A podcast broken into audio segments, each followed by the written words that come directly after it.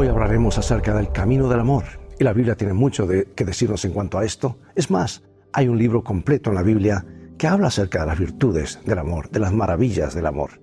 Y dice así una porción de este libro. Yo soy de mi amado, los impulsos de su amor lo atraen a mí. El cantar de los cantares de Salomón es un canto de amor inspirado. Habla de la consagración del amor. El amor no es una emoción sentimental basada en atracción física. No es un sentimiento superficial centrado en lo externo. El amor es una consagración duradera basada en el carácter del otro. El amor es una atracción divina entre dos individuos. El amor se apasiona por el ser amado. El amor nunca puede ser casual, complaciente o pasivo. El amor siempre es activo, siempre es agresivo, siempre persistente. El amante en el cantar de los cantares de Salomón canta, hallé luego al que me ama, al que ama mi alma. Lo así, o sea, lo tomé y no lo dejé. Mi amado es mío, yo suya. El amor genuino y auténtico se consagra apasionadamente, apasionadamente al ser amado. Esta pasión, esta entrega, esta dedicación caracteriza el cristiano genuino. El cristianismo genuino no es algo artificial, es una experiencia real con Jesús. Es posible tener una formalidad externa sin pasión interna, pero hoy Dios nos llama a tener una experiencia con Él en lo profundo del corazón. Entre los años 500 y 700 después de Cristo, la iglesia irlandesa era sinónimo de fervor espiritual.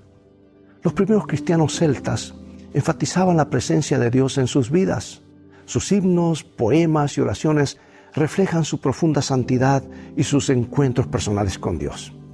Las oraciones de estos primeros cristianos celtas revelan la posibilidad de una relación de amor, una amistad real con Dios.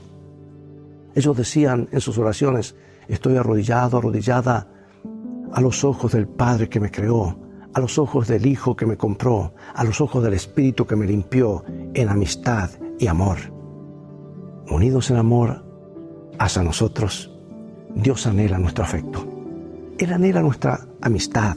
Nos llama a tener un cristianismo auténtico. En las palabras del viejo himno celta, sé tú mi visión, oh Señor de mi corazón.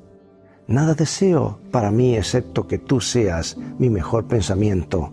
De día o de noche, al despertar o al dormir, tu presencia es mi luz. Salomón tenía razón. El amor no nos deja otro camino que apasionarnos por el que amamos.